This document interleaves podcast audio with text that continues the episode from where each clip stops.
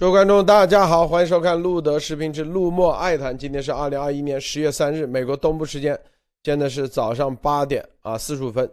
今天首先我们看啊一些新闻啊，这个美国要求台积电交出商业数据啊，美国中企退市啊倒计时。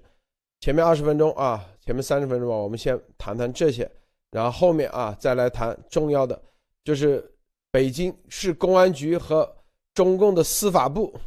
现在啊，全面的在做一个重要的工作，什么呢？叫做彻底肃清啊，傅政华流毒影响。这里头事情可大了，这个什么叫流毒啊？什么叫影响啊？流毒影响放在一起，那叫肃清啊，所有的啊，这里面这个传递的信号，你看这个中共怕啥呀？这里头在整。这个流毒，凡是他不是说啊，他的这个这个队伍，而是只要是跟他有过任何关系的，那都叫流毒啊。我们待会看看这个中共这里面，现在这个司法部和市安市公安局为什么要肃清傅政华的流毒的影响？这就是傅政华被抓的一个重要原因。因为他把某些东西变成了流毒啊，这是习啊之所以要整他的一个重要原因。好，我们让这个莫博士给大家分享一下其他相关资讯。莫博士好。呃，陆德先生好，艾丽女士好啊。这里今天我也分享一点这个军事上的新闻。首先是美日军舰现在在冲绳以南开始联合演练了。这个包括这个美国的卡尔文森号，还有这个里根号，现在都处在这个呃中共国的南海附近。现在这个开始加强和提升日本的这个海上作战能力，而且这是一个长期训练，也就是说目的很简单，就是牵制中共国。而且这里面还有一个消息，就是美国的五架 B 二十一隐形的远程。远程的轰炸机开始投产了，这将会牵动整个战略形势。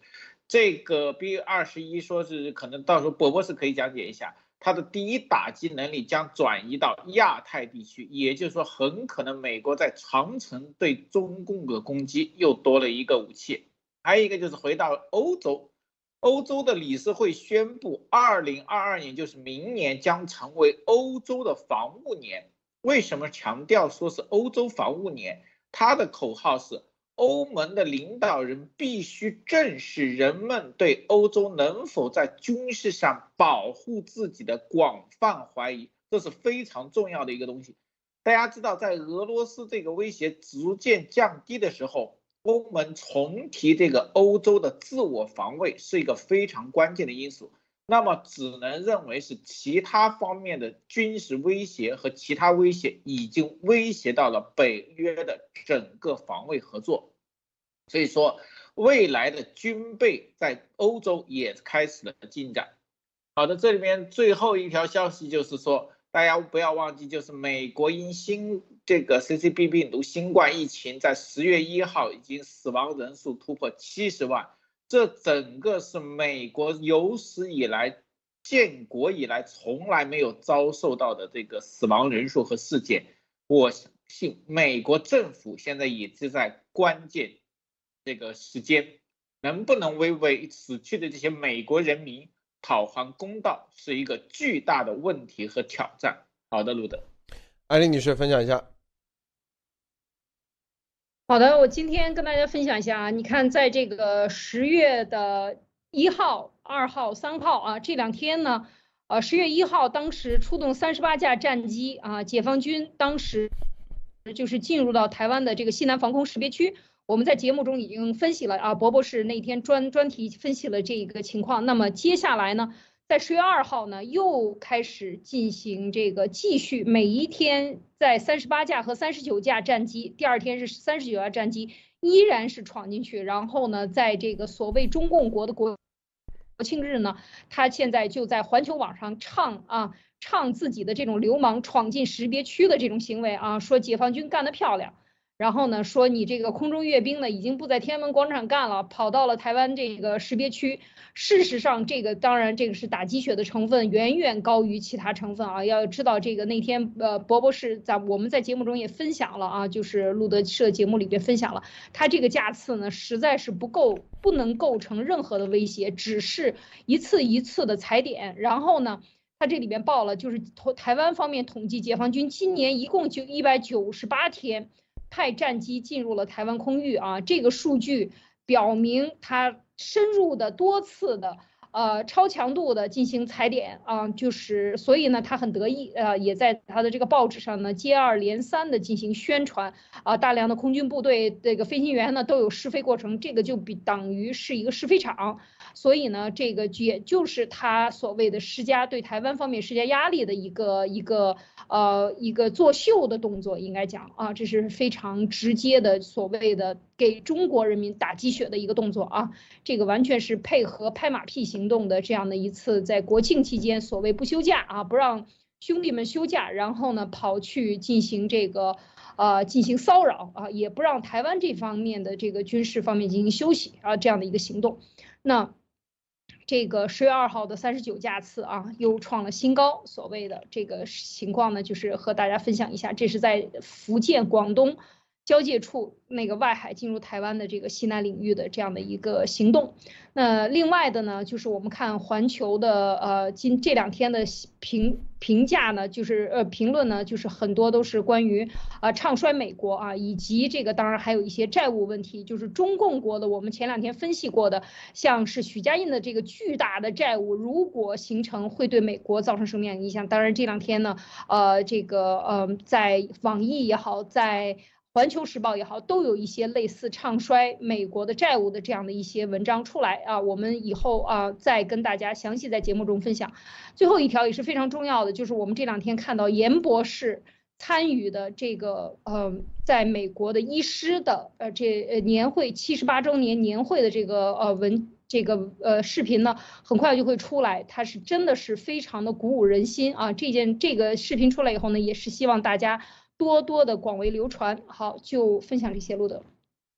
好，我们看啊，这个首先先看台积电交出商业数据和中企啊退市倒计时，这个简短的过一下啊。你看，美国中长期审计冲突未解，美中啊之间的这个中企倒计时啊退市倒计时已经开始了，这是《华尔街日报》啊报道出来的。对于北京啊，对于获取中企审计问记录问题，现在。中共啊，没有任何的退让啊，中共依然是不让审计，所以呢，现在已经开始加速了啊，这个二百多家在美上市公司，总共涉及市值总市值两万亿美元啊，现在这正加速啊，这全面的退市，强令退市啊。好，这里这个大纪元说，这就是说加速美中脱钩。这是一个信息，结合另外一个啊，大家看什么呢？这个台积电啊，台积电交出商业机密，美国政府通过了一个叫做芯片法，美国国会啊，不是美国政府，里面说要求啊，里面所有的芯片企业交出他们的库存、订单、销售记录等数据。呃，美国商务部雷蒙多。然后发出啊，这个行政命令，要求台积电在十月八日前四十五天之内，必须交出芯片库存、订单、销售记录等数据。这些是怎么回事啊？实际上，美国啊，我们之前其实一直做这方面的节目啊，大家如果经常听的话，就知道这里面的逻辑链和来龙去脉啊。这个美国之前专门推出的制裁中共的各方面的啊行动啊，在川普时期，比如说对华为的啊所有的芯片的制裁，禁止销售，禁止啊和美国有个出口管制法，这个法里头，你的任何的技术含量以及相关的啊服务，或者是和美国啊。技术有关占包括软件占到百分之二十以上百分之二十啊，百分之二十以下你就不属于美国产品，只要百分之二十以上，那就属于美国出口管制条例必须监管的。好，当时对华为的这个就是什么呢？就是说所有啊卖给华为、卖给中共的这种芯片，当时都是台积电负责出口。他必须得，如果说啊，这这两三年来，两三年来，如果啊，当时就是你卖给华为的没有经过美国的审核，但是里面的数据、销售记录啊等等这些，实际上你卖了，那你就要接受啊美国的可能一系列的，接下来可能刑事责任都有可能，这就是这个逻辑链就在这里。这里面你看啊，就是接着我们看啊。这个美国的商务代表，那个叫赵奇是吧？叫什么赵什么啊？他就说了，昨天已经啊，接下来接下来这个礼拜将会开记者发布会，就是评估第一阶段贸易协议，中共国到底有没有遵守约定。据消息说，根本就没有遵守啊，违第一阶段贸易协议，中共违反了。违反第一阶段性贸易协议没有足够的采购量。好，这里头再结合啊，这个美国在美上市的中概股的退市，现在没有任何的缓和的迹象。就中共在 SEC 在中概股退市这个事情上的接下来的一系列的公关，以及在白宫的所有的游说，彻底基本上啊，这个账基本上。又开始又输了，现在就是我们说的这个芯片，就是谈什么呢？就是谈在去年两三年，从二零一九年，对华为以及相关的企业的所有的禁运，这个到底有哪些厂违规了？所以现在就必须得把库存、订单、销售记录等等啊，包括你的芯片到底有没有包，有没有？啊，是百是属于美国出口管制条例里头以内的这些数据，那就必须得交给美国。如果不交，那可能就是直接就是刑事责任啊。因为美国国防生产法明确的就是啊，这里面要所有的这些东西按照美国严厉的制裁，如果中间钻空子的话。那就死定了。所以对于这个台积电来说，呃，中间啊跟中共啊搞在一起啊，那毫无疑问啊，虽然在凤凰城投产了一个投资几百亿美元的啊这样一个芯片厂，似乎似乎啊这个想中间回往回走一下啊和美国这边，但是现在就过去几年，他这个可能也受到中共的这种压力啊。但是美国，我们看到在芯片这一块开始清理了，清理这些中共的这种偷偷的啊，这个有人给他卖芯片的这种事情，现在偷偷的在清理。一旦查出来，其实就这几件事，大家放在一起看明白没有？就是就不就是脱钩吗？说白了，之前叫脱钩只是一个叫，现在是啊，现在就是具体。在审查某些企业，你啊，在美国的制裁之下，你到底有没有啊拖得干干净净？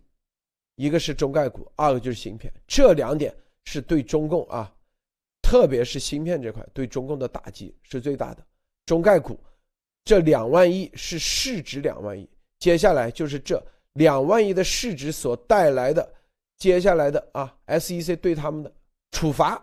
啊，百分之三十嘛，至少百分之三十，等等，这些都要计算在内，以及所有的民事赔偿都会计算在内。那个是一个长期的过程啊，当然了，可能是五到十年，但是中共国必须得赔啊。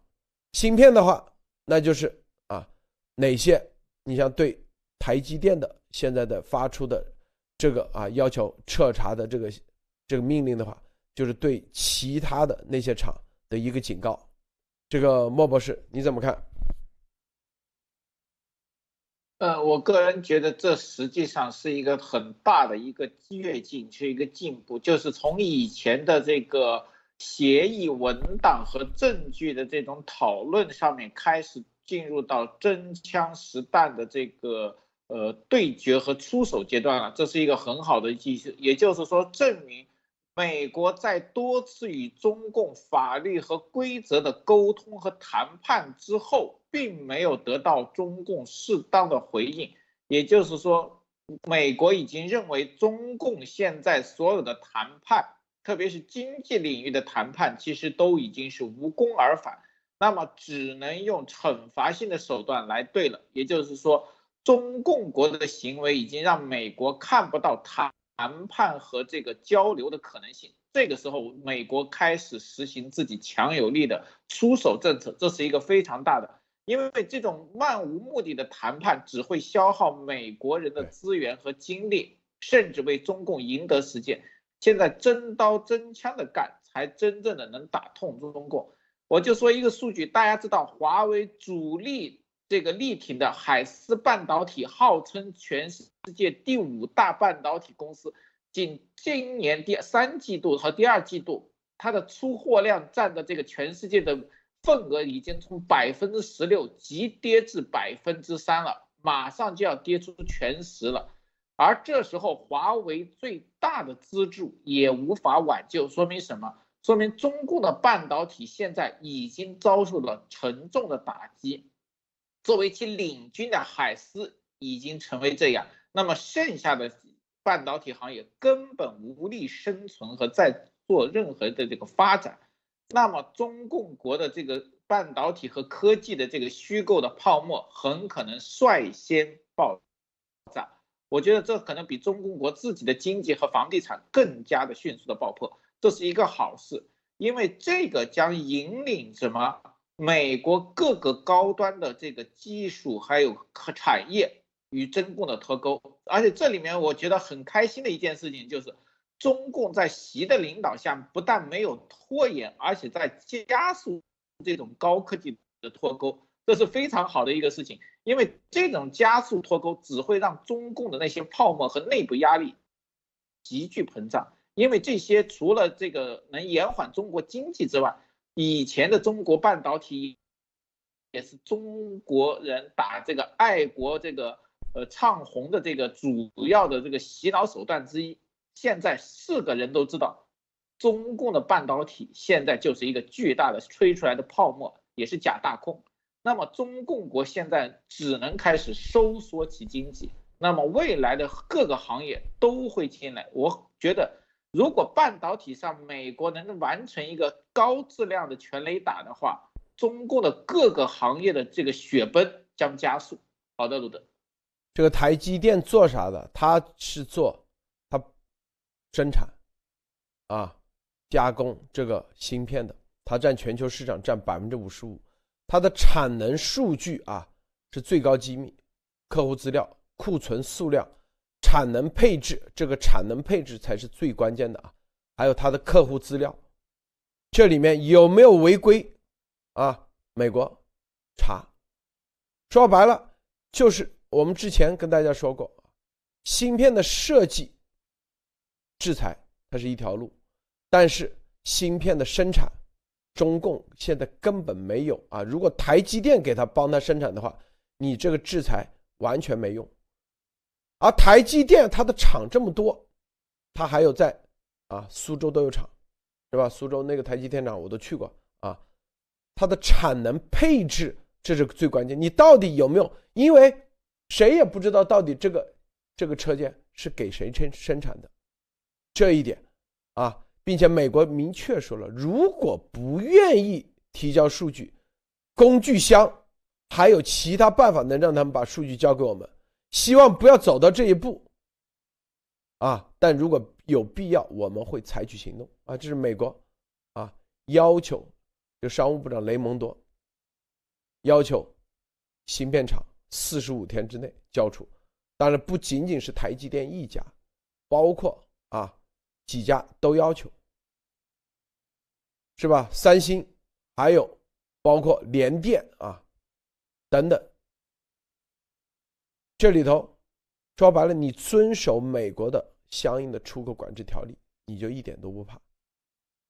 所以，你如果偷偷给中共啊，我来供应芯片，那肯定这个厂就美国大家知道，美国的体系不是说你多大，你越大，你像这种占百分之五十五啊，他绝对不会因为你大啊，他就舍不得。那个，他是一切按照法律走，他没有人情，所以这里说啊，这个郭正亮啊，这是中共啊的在台湾的啊发言人说啊，希望国民党、民进党当局要出来表态，因为台积电啊对台湾的产业打击很大。但是核心的是啥？核心的，咱不是说台积电不好，咱们也不是攻击台积电啊，核心的是中共绑架这些企业。让他们，是吧？那你，你得主动交代是怎么绑架你了，是吧？就相当于，是吧？这个去，这个作恶的背后是丫头，你得把背后的指使人你给他交代出来，是不是？啊，你不可能说啥都是你自己背。美国绝对不是对着台积电去的，也不是对着联联联电、三星去的，对着是谁啊？怎么说白了，胁迫你们这样去做的？这里还说的很清楚啊！如果不那个，将会对美国啊，台积电在美国的公司查税、查查资金。这所有的对，所有的一切目的啥？就是在芯片半导体制造上彻底啊，让这些企业不要偷奸耍滑，彻底对给五秒台积电站队啊，彻底让他们和中共的。这个半导体供应切割，不切割啊，那就，是吧？已经有法律了，现成法律。那接下来面临的啥啊？毫无疑问啊，肯定就是美国的制裁。可能你不，你还跟共中共站在一起，就会被制裁。这个艾丽女士，你怎么看？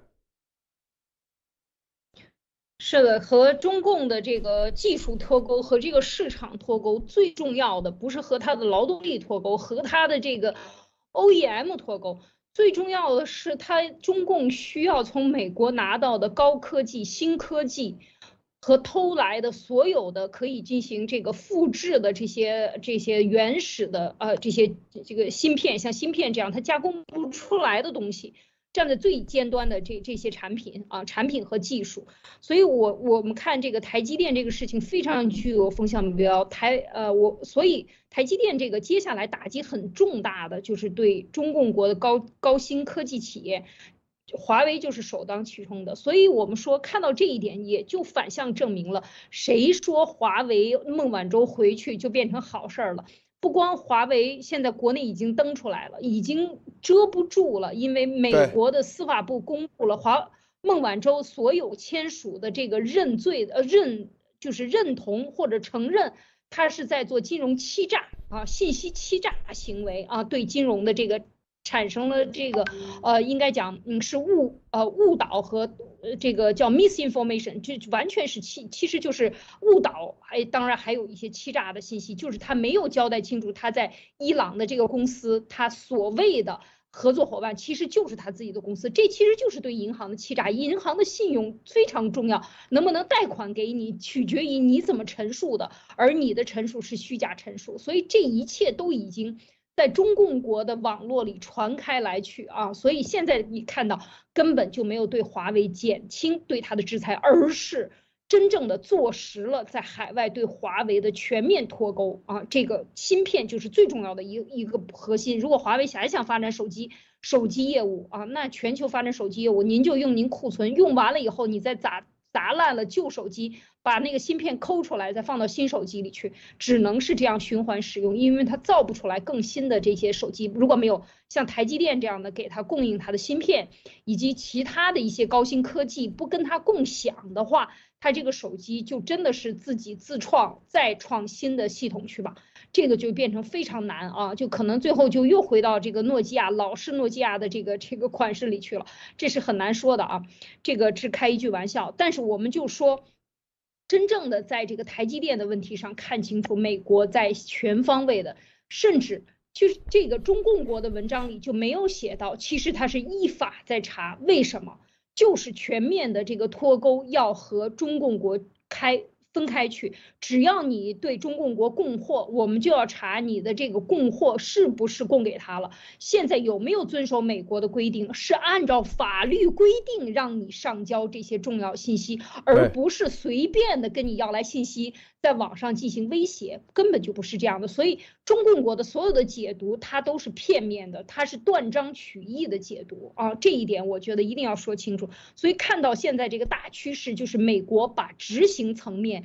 落实到行政手段上，已经具体到每一个企业，每一个企业在执行。台积电这么大的一个体量，抓住它就抓住了一个重要的风向标，大家看它就知道应该怎么行动。我相信美国的企业，只要你还想在美国活下去，还想在这个行业里做下去，你就必须得遵守美国的行政规定啊！所以这一定是一个趋势，最后就会切得一干二净啊！路德，你看那美国驻华大使馆啊，昨天我们说的啊，今天刚才。刚刚艾丽说的，美国驻华大使馆出了一个中文版啊，来回应啊，中共说什么孟晚舟没认罪呀？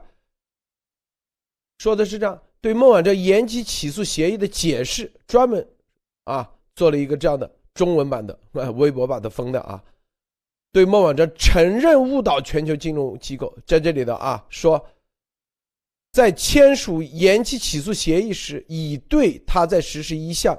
欺诈一个全球金融机构的图谋中，主要作用承担责任，这不都是认罪吗？是不是还要怎么地？是不是啊？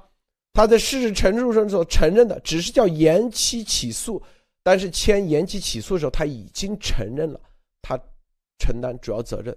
但这个责任会判什么样的罪行，那属于另外一回事儿。但是他已经承认了，是吧？至于说起不起诉？是美国检察官说白，这这个逻辑我告诉大家啊，第一，你承不承认你干了坏事？承认好，你可以通过你承认的方式换取检察官。检察官有两种选择，一种是哦，你承认那算了，我就不起诉你了，因为你还有别的罪，你总共有十个罪，你承认了两个罪，那剩下八个罪，我在起诉你的时候，本来我要起诉你一百年，我现在只起诉你二十年。剩下八个罪，这就叫啥？这就叫，叫做啊，settlement，叫做这个和解。所谓的和解是啊，就是用另外两个罪来把别的罪啊，在起诉的时候时间写短一点。美国的机构经常这样做，联邦检察官 FBI 经常这样啊，FBI 不会这样做。检察官起起诉的时候，这是一个好。第二点就是啥呢？你这认了罪，你是承认了，是吧？好，这个承认的联邦检察官，是吧？他不说了吗？他只是叫延期起诉，并没说不起诉。所以接下来你这个承认的这个东西，在什么？你因为你已经承认了，并且是不得翻不得翻供啊，不得不推翻你的承认。接下来就是什么呢？在法庭。本来法庭要走两步的，第一步，一般法庭是这样：法官先，你到底是不是他干的？法庭啊，通过陪审团，你可以辩解说不是他干的，他不承担责任啊。这是第二，就是已经把你这个罪已经哎，你看，已经是你干的，那接下来就是到底多少年？接下来法庭只是判具体他起这个承担这个责任里头欺诈。具体判多少年而已，就第一步已经审掉了。不管怎么的，他是要判多少年，就这个认罪是已经已经过了。接下来就是到底判十年、二十年、三十年、四十年、五十年。梦的话是吧？他会说啊，因为有些人因为还要再打一个辩解嘛，是吧？说我上诉，我这个罪不应该判十年，只应该判一个月或者判一年。根据法律的条例，怎么？还要打第二第二道，就打这玩意。他现在不需要再打第一个了，打第二个。但是梦的话，如果说啊，他接下来让他出庭，他不来的话，那就是另外一个更重的罪，因为他签署的时候叫延期起诉，并不是说不起诉。但是在美国法庭，因为接下来你看没有啊，他已经承认，承认是啥意思？接下来检察官直接走下面一个流程就行了，直接就定罪了，就定罪时间，定多长时间？如果他不出席的话，啊，这个他不出席，美国直接给他定了，定了以后，如果他他要辩论的话，那就必须得主动到美国来出席，啊，到现场他让律师来辩，如果不辩的话，那就法庭直接就按这个来定罪了，就定时间了，定判多少年了。所以这个这个这个流程啊，中共就说啊。中共的这种解释啊，很奇葩，所以美国驻华使馆官方专门专门给他解读解释一下。这个莫博士你怎么看？呃，我觉得这个美国也是知道了中共为什么这个解读以前是不需要解读的，因为美国因为感觉的认识说什么，既然法律和条规在那里，你犯了法的人，你请律师，你应该去读这个。最后发现中共不是。你不说，他就会胡说八道。大家知道，这就是这个美国现在对中共的超限战的一个理解。你得把任何的事情翻成中文，放到这个自己的官方网站上，不然中共马上就会给你歪曲。现在美国人也开始提醒呃这这个警觉到这一代了，但是我觉得还是没有这个完全，呃，理解中共的邪恶。孟晚舟，我觉得是根本不可能再回到美国了。这个只我相信美国也可能会估计到这一点。那么后续的东西，就像路德先生说的，怎么惩治孟晚舟承认罪行或不到庭的时候追责和定罪，这个和处罚，这个才是美国现在司法真正关心的。他能不能回来？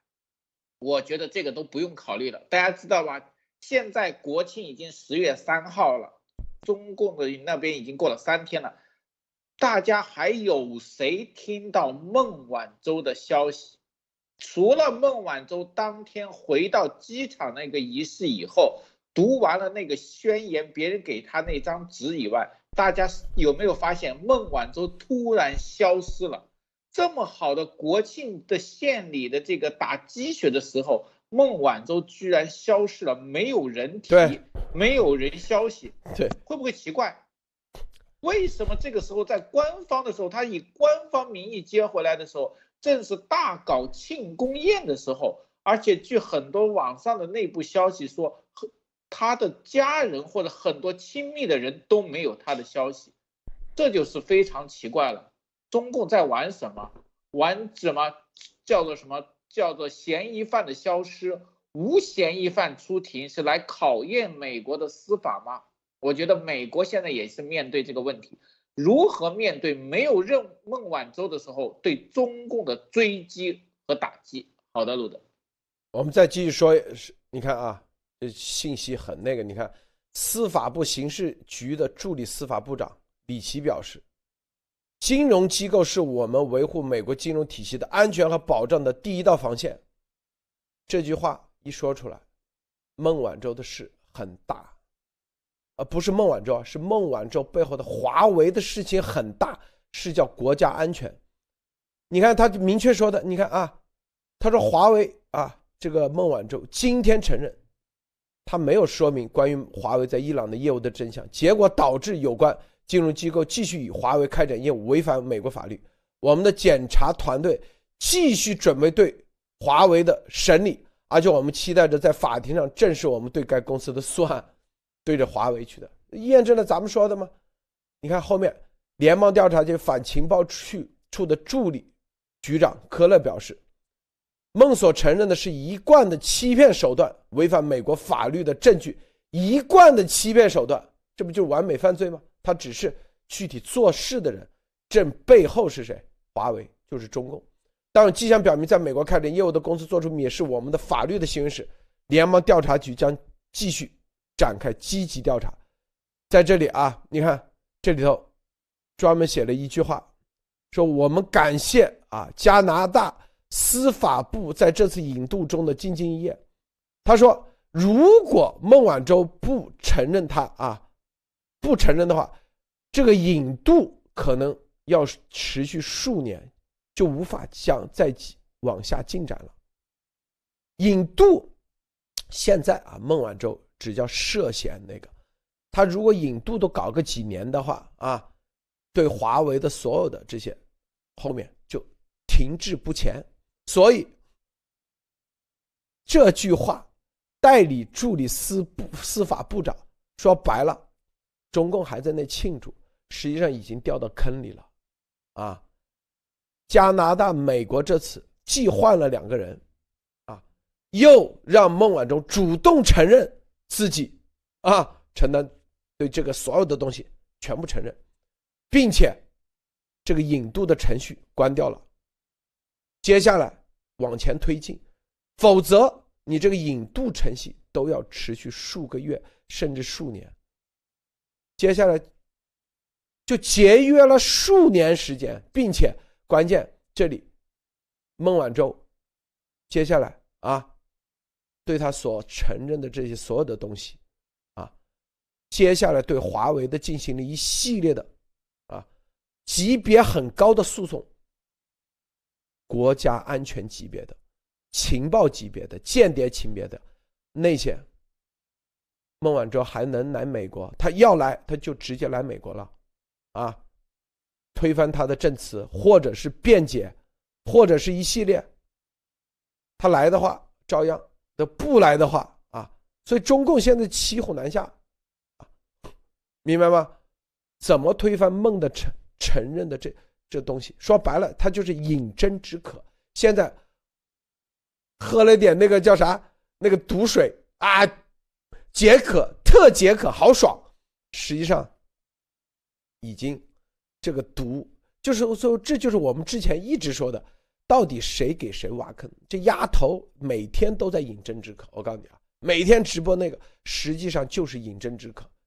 中共也在做这事儿，他以为自己啊给美国挖了个坑。你看啊，两个人换梦，我们又赢了吧？实际上，这叫饮鸩止渴，解了他最多一秒钟、两秒钟啊，嘴巴这里爽了一把，实际上给自己猛插了几刀啊！安利女士。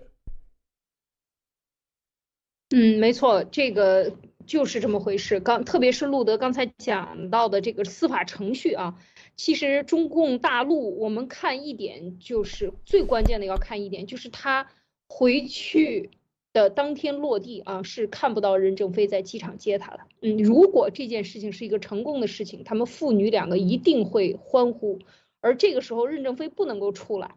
或者是说很多的亲人没有出现，其实就证明了一件事情，这就是一个政治作秀啊，在国庆前要打一遍鸡血啊，让大家激情澎湃的出去消费，然后再给这个 GDP 增加点钱啊，各地的这个消费再把你兜里的钱再掏出来一部分。事实上，整个这个事件呃，特别是美国大使馆啊，在中共国的这个发布。在国内应该是听说是网页遭到了这个屏蔽啊，就不能看，不让国内的人，不让中国人看啊，不允许你明白真相哈。但是美国的大使馆还是发出了这个，就是延期起诉协议，一定要搞清楚，不是不起诉你啊，就是延期起诉你。而路德讲的这个，就是因为孟晚舟签了这个协议，所以马上进入到司法程序的下一步。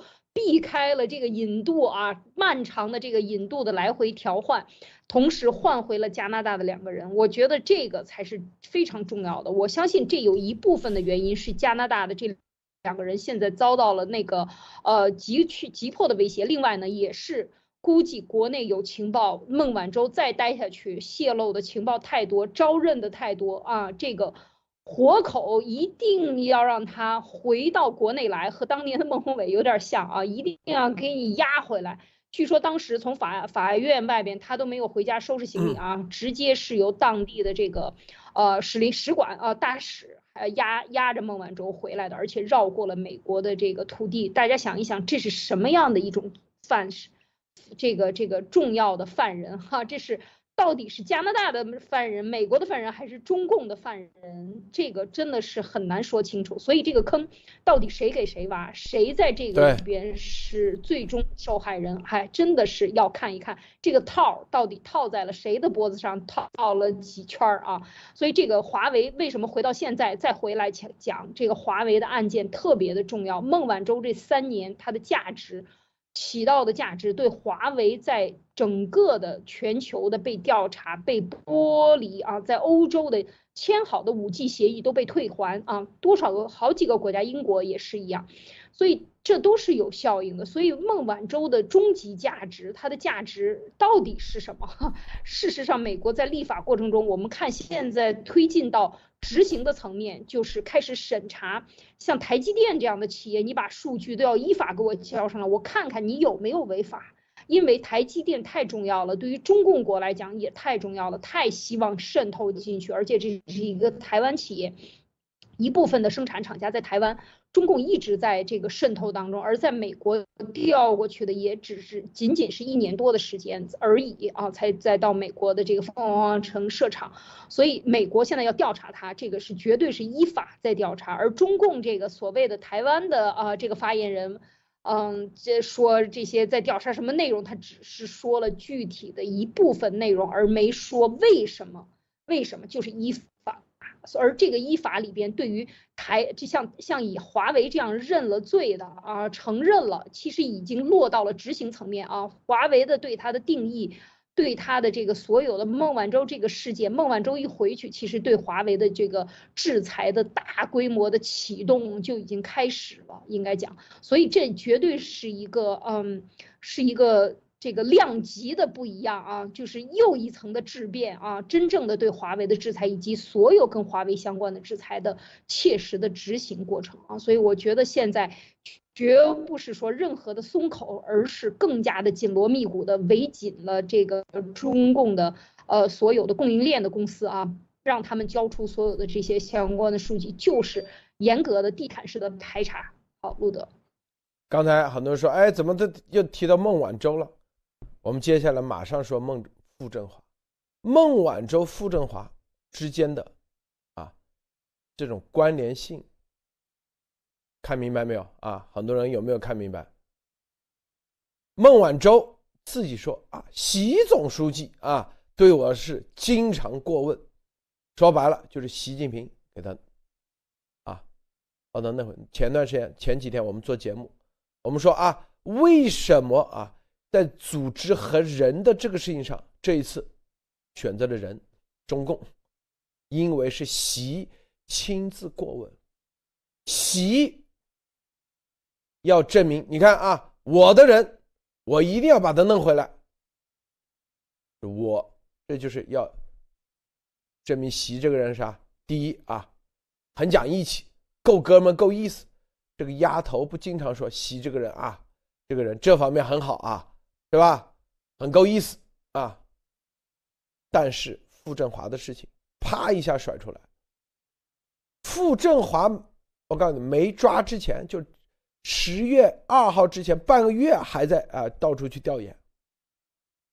所有人都认为傅振华是习充分充分展现其啊什么呢？知恩图报，够意思。就傅振华这么烂的人，这么恶的官，这样的酷吏，无论在媒体、在党内还是党外，这个口碑啊什么都很极差的这样的人，居然习，你看都让他安全退休啊！之前啊，很多人说，你看，这是习之前故意把傅振华放在放在啥？放在这个案板上，让大家看啊！你看，这个这么烂的人啊，只要对我忠心耿耿啊，对习啊立下过汗马功劳，无论多少人在攻他，包括丫头在攻他，在海外怎么的，我就是不动。这是传递一个什么样的政治信号？大家要看明白啊，是不是？孟晚舟这个事又给党内的。其实就是习他没人，就是啥，他在人治人事这块，他也想弯道超车，他不像曾庆红啊，组织搞了几十年，江搞了几十年，团怎么的也有个八年啊左右的这种积累。因为这个人，在中共的特别这种体制下，这种绞肉机体制，这种组织体系，列宁式组织体系啊，他不会相信任何人。他用人的话，说白了就是看，要时间的一点点观察啊，这个人不断的试探，不断的啊，给他说白了，就像傅振华这种，啊，让傅振华这样的人去试探很多。让海外丫头帮着去试探，这就叫欲睁耳目。去试探，大家知道之前啊，跟着徐才厚的有一个秘书，这个人现在他的秘书都没有倒，还是啊少将吧，这少将还是中将，反正。那你说这样的这个这个秘书？是啥关系？你想，跟习这块啊，所以这个这里面有大量的欲睁耳目啊，这个欲睁耳目。习呢，傅政华被抓啊，习又传递出另外一个信号，就你这个之前做欲睁耳目的。要开始一个个要收拾了，像刚才说孟晚舟这种也是一样的，是吧？孟晚舟回来，他体现他的能量，我灭你，又体现我的能量，这就是这个这个绞肉机体制他们的规则，就是习现在他加速师。他已经破坏了之前的党内的啊这种规则，在他的手上，比之前的规则更加，就是我既可以让你那个，然后我又可以随时让你灭了，就喜欢玩这一招，啊，这一招的话，实际上你看就是中共啊。以前的这些这些人士，除了毛以外，毛经常啊玩这一招。但毛玩的话，毛泽东啊玩这一招的话，在某一个点上来说啊，他还没有用什么抓人这种方式，没有对着对方的孩子。你看，包括林彪的啊，什么林立国啊，都啊不是林立国，林豆豆是吧？活着的毛也没把他给直接给弄死。是不是？这个习的习在傅政华这一块，啊，之前出手，包括傅政华掌握的这些机密，欲睁耳目。前几天啊，孟晚舟的事情，习想要展示一个啊，个人是吧？够意思，啊，孟傅振华，对，既能救你，也能随时灭你。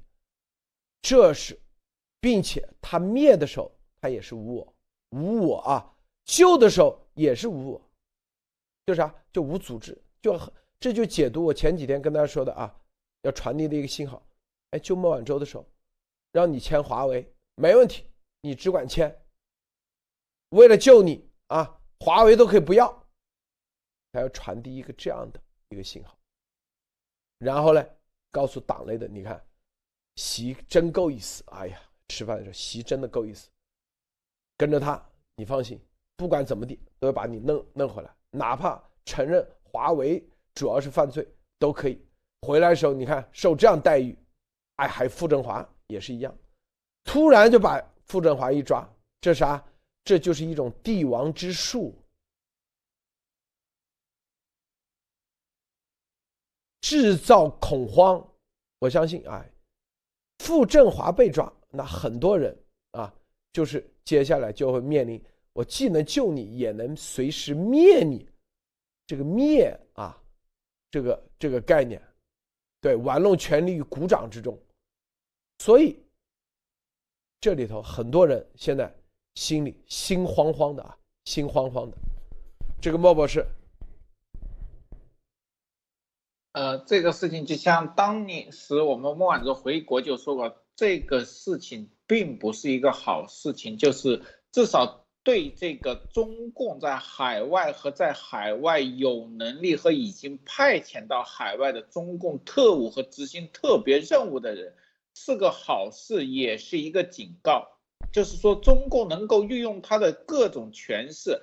把任何人他需要的人，用各种不惜代价的方式可以带回中共国，那么这是对所有外派的人的一个警告，包括压圈的那些人。那么这里面回去以后的消失和孟晚呃和傅政华本身的出事，其实也说明一个事情：我能让你生，也能让你死。你们的生死之间只在于皇帝的一念之间，这个时候就是制造一个执政的恐慌，也是帝王之术的一个核心，就是任何的你们的所做的东西只有一个核心，就是要遵从帝王，以帝王为核心，以帝王为中心才可以生存，任何的偏离这个中心，你们就会出事。但是大家知道。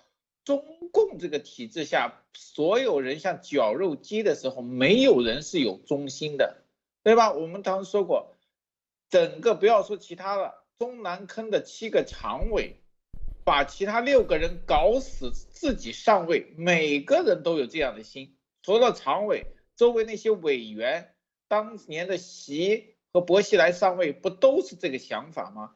那么这里面就出现一个问题。上面要你表现忠心，而你也表现出来忠心，但是能不能得到认可？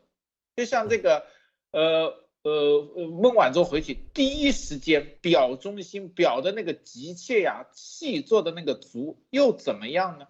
他能不能再过两天活着出来，或者露面也是个问题。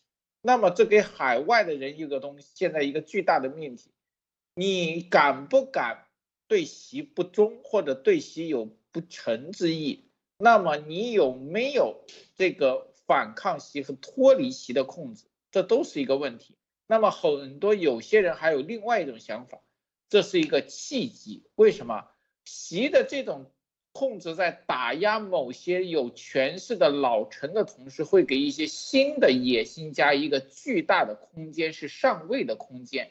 很多人在这个时候有可能会铤而走险。这个时候可能真的是一个中共整个朝野之内的一个大清洗和大翻牌的时间，我觉得很多人会蠢蠢欲动，包括丫头。好的，路德，这里啊，我说这个很多这个概念啊，咱只能把这个概念说出去，但是自己我相信会得出什么结论，我我随时跟着这个聊聊天室啊，你看啊。司法部北京市公安局肃清傅政华流毒影响。大家知道啊，大家要明白一个很重要的道理：这个绞肉机的体制，绞肉机体制如何让别人对你忠心耿耿，这是他们天天啊在想的啊，就所谓的忠诚无我啊，是不是百分百忠诚？这个东西。啊，说白了，他们经常就是在干这事，在检测。对于你像啊，习到现在，到现在，是不是在傅政华的事情上？你看胡，别人是怎么评论的？胡锦涛，你的令计划。在位你都保不住，你看你胡多么窝囊。这个评论我告诉你啊，是对胡的他的组织体系，他本来建着组织体系彻底的击溃，不会有任何人再跟着胡了。为啥？跟着胡没出路，令计划他都保不住，你别的人能保得住吗？你。大家千万不要说什么啊，以为什么什么反腐和腐败没关系，这是说白了，你胡一点江湖地位都没有，这是第一。第二，你胡自己也不想去保这些人，当然也跟胡的性格有关系。他不是冲着帝王去的，他不是冲着这个手段去的。好，姜是吧？啊，那当时你想，只要令计划一倒，所以昨天晚上我做节目很说，哎，这怎么能关联到一起？令计划一倒，嗯胡无能为力，并且也不力保。整个胡的组织体系就没人跟了，我感绝对的啊！一旦在这个站队的时候，所有的人就不会跟胡站队了。第二点啊，大家看明白没有？周永康、徐才厚、郭伯雄这几个人是谁的人？是江的人。哎，你看江。也保不住这三个人，还有还有包括啊，薄熙来，我们待会再说。姜也保不住。大家知道，所有的姜时期啊，在胡温时期，很胡温的权力为什么被架空？那从什么原因？就是跟着姜，别人觉得你只要跟着姜，是吧？你就肯定很稳。他一定会用他的实力去保你，各方面啊。之前只有一个陈良宇，最后也是妥协结果，是吧？最终啊，胡锦涛想试探一下，最后被打回来了。就啥？但是江这几个人啊，郭伯雄、徐才，特别是这两个徐才厚。周永康怎么会被？怎么会被啊弄掉的？这中间很多人这个问号就在这里。按江的和江增啊，他们的组织体系，他们的一几十年啊，能够具备这个实力的话，他不可能不去保。但是为什么不保？这就是我说的“欲睁耳目”四个字，有人挑拨，挑拨完以后中间得利。这个我留个彩蛋啊，大家看屏幕里头有没有人能把这个参透？待会艾丽也可以。就姜是绝对的会保这些人的，如果放在啊过去，但姜这个人，包括曾这个人，是不容易挑拨的。不是这么容易挑拨的，但是他为什么能挑拨上？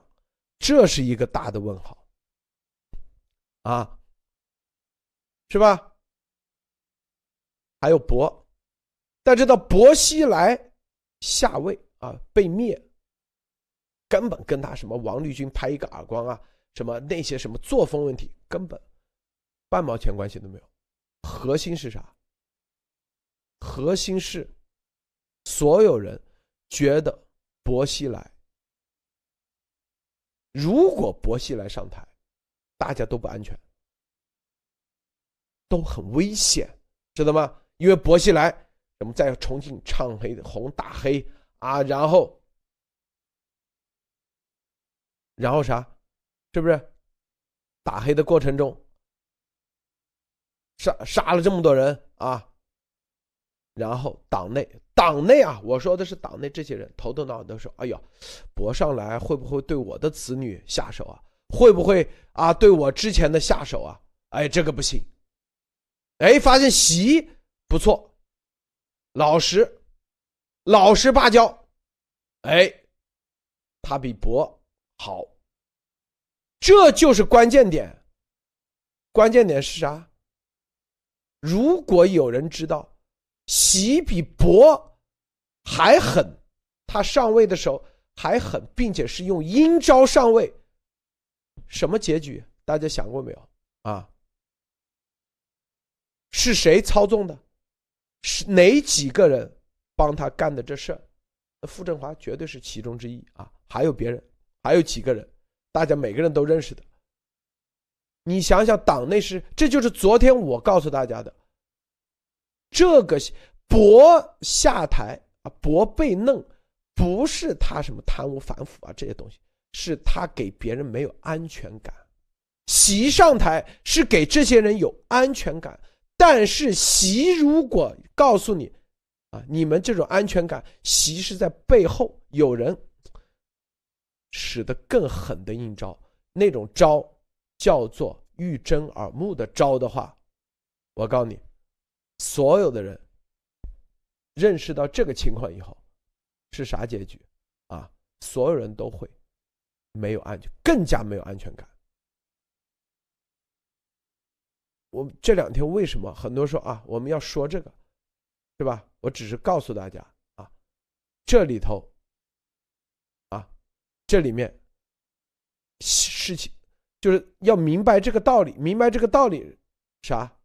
这就是啊，中共的这种绞肉机体制，绞肉机体制啊，随时互相之间你就会被绞进去。你哪怕在海外啊，给他帮习干这干那啊，就像任何人有傅政华对习的，说白了功绩大吗？傅政华是基本上习的救命恩人，照样现在啊，当然了，这里头什么肃清流毒影响，我告诉你，这又是一种新型的啊，习的这个叫啥？又是一个新型的欲睁耳目的玩法。就他现在玩这个欲睁耳目这个手法，有几个人啊配合？我告诉你，已经玩的炉火纯青。对着啥？对着曾，接下来就是对着曾庆红去的。这个艾丽女士啊，我先说到这，你怎么看？对，我觉得这个 刚才这一点啊，就说的人也是说的人真的是脊梁发凉啊，后背后两股发凉。如果当时当时在这个习上台的时候，一二年前后，习上台的时候抓了这么一批人，大家都认为习是最老实的，看上去是最憨厚的、最傻的、最没心眼的。但是谁也没有想到，如果是知道他是玩阴的啊，或者背后有人给他支招玩阴的，那我想现在可能所有的人都看明白了。但是你现在还有多少？就是说你看明白的时候，你是不是已经被？这个武功全废啊，已经被废掉了。你的刀子啊，刀把子还是枪杆子已经被习拿下的。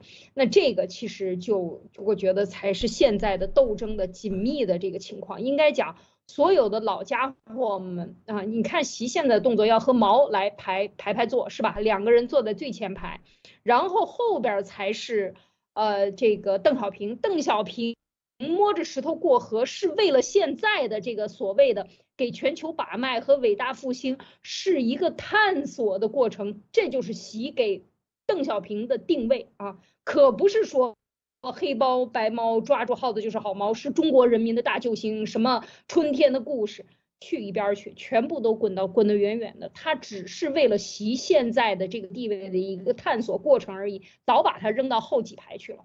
所以现在习的这个野心，他已经做到这一步，他把这个自己的真的那个，呃面目啊，我觉得他真的是玩熟了。所以我觉得他现在一个一个的卸他过去的这个欲睁耳目，或者卸他过去的曾经帮他办事的这个剑啊，剑是双刃啊，既向里也向外。所以这个东西一定要让他卸掉啊，把这个武器卸掉，然后他再培植新的。所有曾经做过这些情报官员或者为领导去铲黑事儿、做黑案子的这些人，最后没一个得好死的。而且你死了，你还得给我闭上嘴巴啊！你一定得，因为你干的这件事情是不能见光的，任何人不能知道。所以当你干完了，后头一定是黄雀在后，会把你给捉了、吃了。呃，弄死了，埋了，然后嗯，悄无声息的消失掉，这才是我觉得就是习的这个这个这个这个动作啊，依然是老套路，还是皇帝的这些权术啊，应该讲就是没没跑出这个套路去。但是多说几句，刚才像路德讲到的这个博和周永康，确实是薄熙来太啊太咄咄逼人了，太廉洁了，或者说啊，他非常珍惜自己的羽翼，在八几年，在最早的时候，在这个大连上。你看他把大连搞成什么样，然后呃，这个上了商务部是吧？商务部这个都是不愿意走的啊。当时商务部副部长送他走的时候，他这个去重庆，他说我还得回来呢啊，梗着脖子对所有的商务这个高层、商务部的高层人员都说，这是都是很有名的，大家都知道的这样的一句话，就是他的野心他不掩埋，但是他的优点就是他确实是这个组织能力非常强，而且亲民能力、演讲口才远远高于习，不是十倍啊。所以他的这种不安全感，加上周永康等都在支持他，加上他自己也有军队，呃，这个四川的这边的军队和云南那边的军队都在支持他，所以他是有很强的实力的。所以给他卸掉他的武器，能够把他骗到北京，突然间参加两会，然后两会期间突然间就是把他控制起来啊，正在开会呢，被控制起来，然后马上温温家宝出来说话那个。这是可以讲过去四十年里边、三十多年里边没有的一个政体政变啊，这就是一个政变。可以讲这个当时的这个退出就是把习推进前来。我也再想说一点，就是关于丫头和胡的关系，胡的这个令计划问题的全面的溃败啊，把团派彻底的交出来。其实他称自己是裸退，这也就是为什么习说他高风亮节，给了他四个字。说胡是高风亮节，全全部退出，没有遵循呃江的那个动作，把军权所有的全都退出。胡胡也没有这个想法啊，就全部都交出去了，把团派的关系一切都交他，当然也包括丫头的关系。所以我相信，丫头他接手胡的关系到能够被习信任，也需要做一定的工作。所以从二零一二年到二零一七年，他出来，一五年他就被整，所以这一切都是有安，我觉得都是都是这个过程被考验的一个过程。当然他完成这个任务了，我相信在一定程度上他在海外干得很好，所以他妈能进八宝山是吧？所以这一点，嗯，我觉得就是这么一个过程。但是习现在坐稳了，当我看到孙立军被抓，傅傅振华出来。整个的这个事件，我就感觉的这个这一派系的任务，你们已经完成了啊，谢谢幕了，到了谢幕的时候了，所以这些人会被什么人又给更替，那可能又是他不知道的。当然，海外还有这一条线，他还有一个盖特在那儿还蹦跶着呢，可能所以可能还能活活几天。但是我觉得这个都是一个阶段性的一个结束的点，我觉得丫头真的危险了哈，路德。这里啊。首先，我们从来没不是说博有多好，博肯定中共的体制下，这列宁式组织没有一个任何一个人是好啊。我们只是告诉大家啊，从啊情报的角度或者从别的角度让大家看明白这些事情啊，自己你会得出很多结论。首先，我们说啊令谷的事情。令谷的事情为什么会发生？在国内传着一个这样的版本啊，什么版本啊？说王立军的事件是令完成设计的，大家一定看过这个版本。如果关注这个事的话，说王立军是令计划，不是令令完成，是令计划提前几年设计。啊，然后让王立军有那出戏出来，在墙内啊，党内传这个版本，然后有人要报仇，就是党内啊就开始对，特别是啊几个所谓的大佬啊，党内的说令计划这么阴险，这样的人不能做常委，不能上去。如果这样的人一上去，党内都没有安全感啊！中共他是啊，党外无党，党内有派，互相之间、相互之间坐在一个桌上，绝对不信任。你就是当黑帮，你看香港那个黑帮电影，互相之间你以为他信任，绝对不信任，但是相互之间要防着，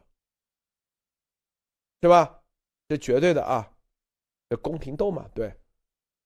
就令这个消息啊，说他策划的，好，有人就要报仇了。说有人报仇，但是真是不是在报？哎，令谷就死了，是吧？然后令谷死，第二天说令计划参加啊什么两会吧，当时是两会，对，还坐在主席台上，面带笑容，哇，然后又传到了姜老头子啊，江泽民那里，江泽民马上跟胡锦涛说：“你说这样的人啊，你身边这样的人，在你这里这么阴险，儿子都死了啊。”一个独子，居然还面带笑容，没有任何那个这样的人，如果上去，那所有人都死。胡锦涛一想，这啥？看没有？哎，这里面，这就是就令谷的死。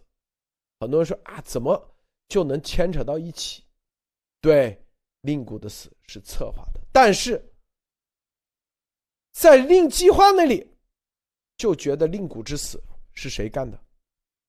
大家知道，在那个时候，习的话，啊，咱们就是彻底边缘的，因为他在北京是没有任何势力的，他只有几个人跟他关系好，这几个人未来彩蛋啊，彩蛋咱留到这里，因为他们觉得这几招让习上台成功了，所以他一直在用这招。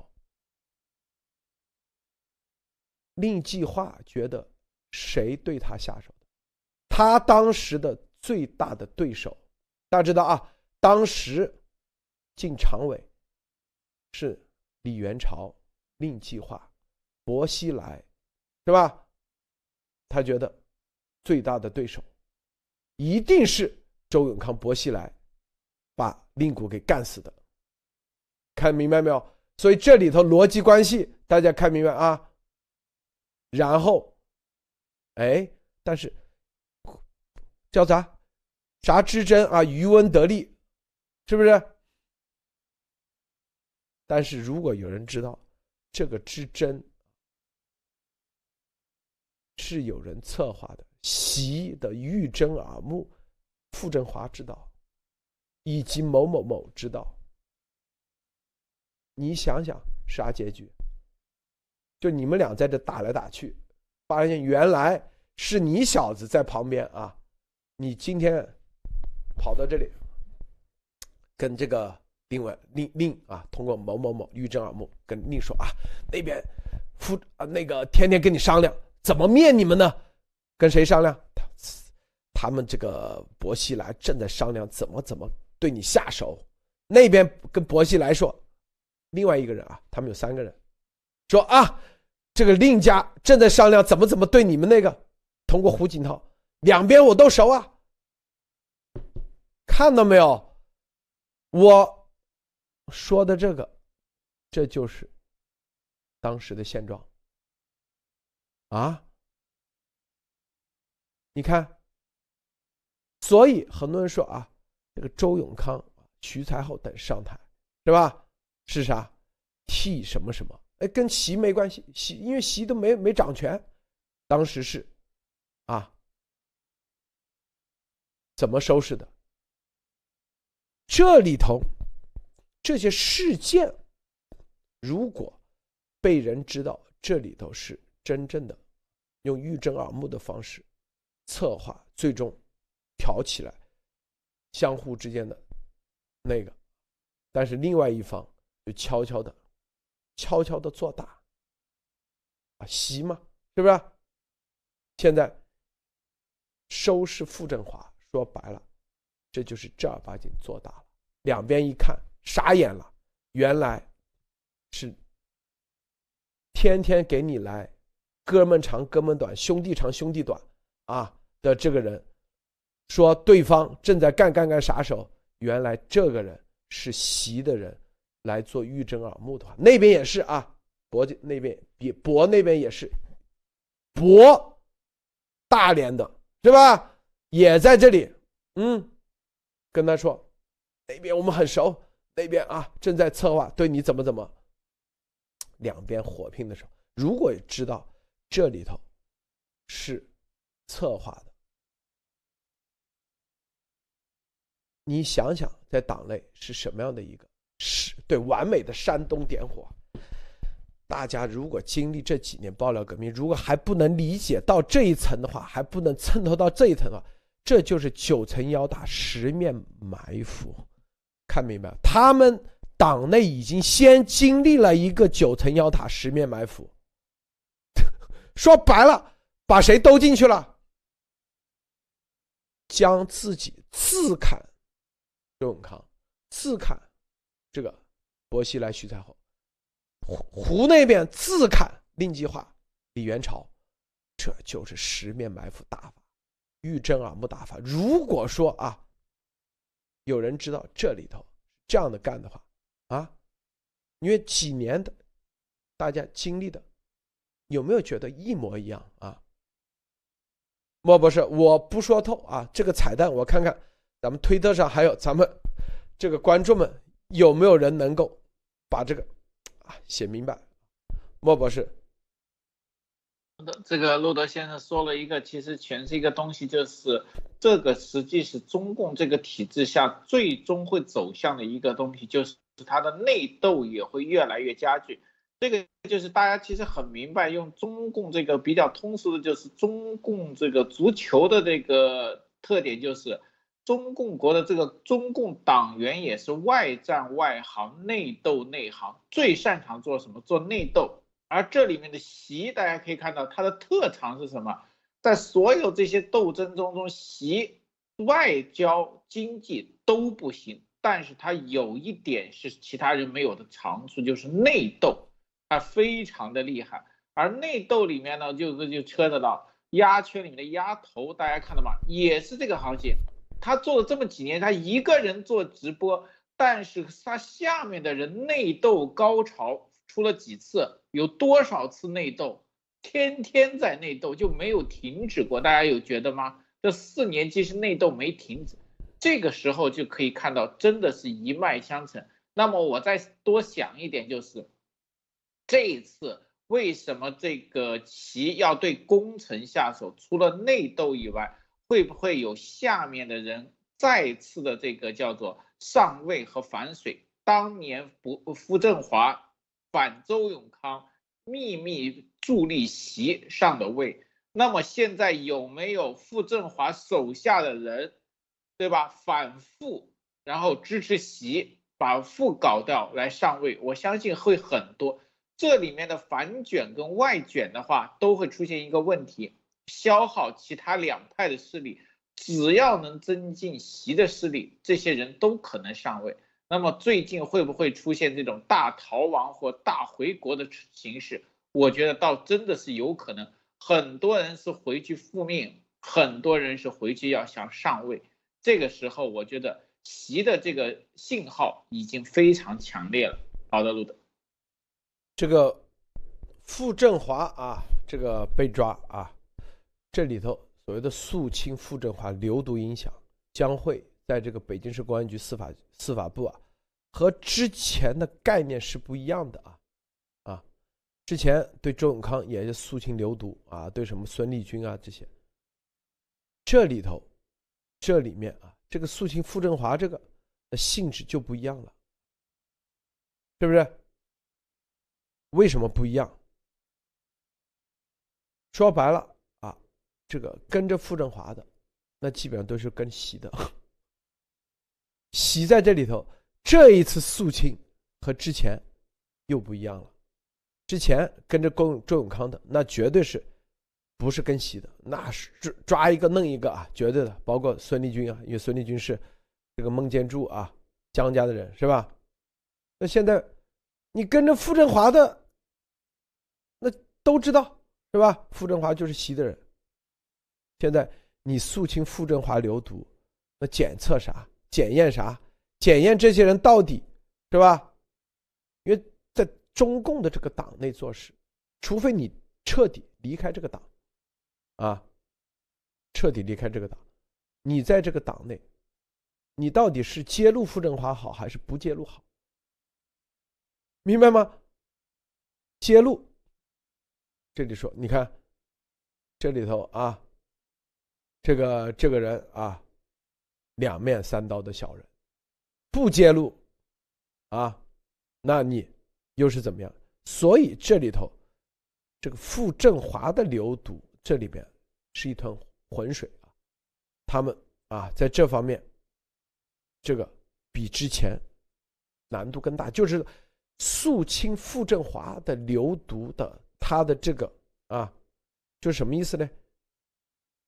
就是说，到的一个啊，他们的内内部的啊战队，你你的你的技巧要更高。之前可能啊，比如说周周永康的流毒啊，你这一看周永康倒了，赶紧往自己这个这个腿上捅两刀。你看啊，是不是我早就恨死周永康了啊？这这种玩法，哎，可以可以过了过了。把他弄到谁谁谁手下，是吧？继续干。但现在傅振华，你到底说，啊，傅振华，我早就恨死你了，头两刀，你管不管用？哎，别人说，哦，这个傅振华之前一直都是跟着跟着习的啊，习宝的人，你这到底啥意思啊？所以这个技巧要求更高，要求更高的技巧，就是这些底下的人活命，他都要啊。这个试探，这个到底上面哪些方面，他要要更高的技巧啊？走钢丝绳，一句话，一个字说的不好，可能都会啊，整个这个政治生涯都结束，并且这里面这里面啊，什么唐一军啊、主持啊，说白了也是对这个司法部部长以及北京市公安局局长。以及某很多人的一个一也是对他们的一个检验啊，说白了，习在这里也在检验他们。这个咱们今天先说到这里啊，艾丽女士最后分享一下。好的，其实这个党内派系的这个斗争的这个焦点啊，在傅振华、孙立军等等人身上看到，可见就是过去的这些年里边。从上位啊，从习的上位以来，一直大搞的恐怖啊，白色恐怖，其实已经严肃到了，这个已经武装到了牙齿。党内的这个双面间谍、三面间谍，党内就两派吗？三派、四派，你到底谁忠心？就是党内的这些，呃，这个欲睁耳目也，我们就说他是间谍吧。这些人他搞的本来就是安全工作，到底他在为谁干？所以他的这种双面还是三面？到底能不能查清楚？在这种调查间谍中的圈圈套中又套圈套，套中又套，然后这个投名状上又放投名状，到底你该对自己是砍两刀还是砍三刀啊？你才能证明，就你把你周围的这群人干掉了。这个人，你你就像这个，我们看很多小说里讲的，你你你要证明自己是清白，你就给自己来一枪，是吧？别打死了，给自己胳膊腿儿啊、胸口上哪个骨头上打一枪，那么你也是变成了这个呃，同时被击倒的，你你你。就说啊，我是跟他们一块儿被击倒的。事实上，你就是那个办案的人，你就是这个害害害事的这个这个双面间谍。那么你两边都要买好，怎么在两边买好的过程中找到这个平衡？现在越来越难，因为习靠这个上位，靠这个抓别人的小辫子，然后打击对方来控制的权利，他已经彻底破坏了整个中共啊。咱们说中共也不是什么好东西，所有的派系都没有一个好的。他，但是他在这个派系中破坏了平衡，他导致现在的这个局势越来越难做。其实从外部来看呢，当然，如果他们有一些信息，像丫头这样，呃，透露给美国的所谓的一些这个右翼呀或者左翼啊，跟各种来搅浑水。其实就更难分辨他到底在哪，他到底在党内是哪一派，他到底来带什么浑水？我们在这个分析的过程中，就是希望越来越多的人看清中共内部的这个斗争，它其实是非常复杂的。它虽然是一个党，但是党内有无数的党啊，都是中共，但是它党内有很多的派别，都是各自的互相互互相应该讲做，呃，就是是是是。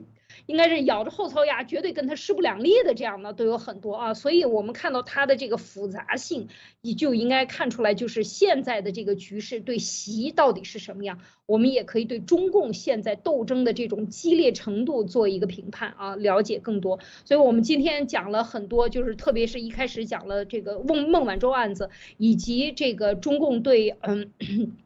对这个呃台积电啊不是中国美国对台积电的这个要求啊，就是商务部要求台积电提交所有相关的这些数据的分析和这个华为案子以及孟晚舟案子之间的关系，我们看到整个的国际局势从从华为这个案子中翘起了一个巨大的一个缝隙啊，或者是说法律案的开打。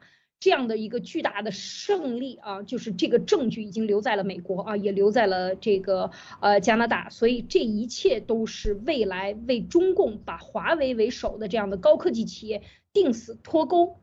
呃，彻底脱钩的这样的一个具体行动的开始啊，然后当然我们也讲了这个傅政华的案件，也希望大家真的看清楚啊，这个路德一直在爆料啊，希望更多的人在这个推特和路德社下边的这个留言区留言，分享你们的一些分析。好的，路好，谢谢安利女士啊，谢谢莫博士，今天我们留的几个彩蛋，回头再去给大家啊一一深入的理解这些是啥意思。其实就告诉大家，这个只这里边中共的这种邪恶体制，美国它不存在这种东西啊，美国就直接司法检察官上，是不是啊？这里面就中共的玩法现在已经越来越阴险了，就是就是越来越毒了啊，已经破了他们的之前的规则了，党内规则一破，很多事情他。是一个更快的加速的方式去走，意思说啊，有些人真正明白这些的，特别是啊，在这个过程中已经变成肉的这些人，不要再去又进入别的玉珍啊墓里头去了啊，这是很关键的。好，谢谢莫博士，谢谢艾丽女士，谢谢诸位观众观看，别忘了点赞分享，再见。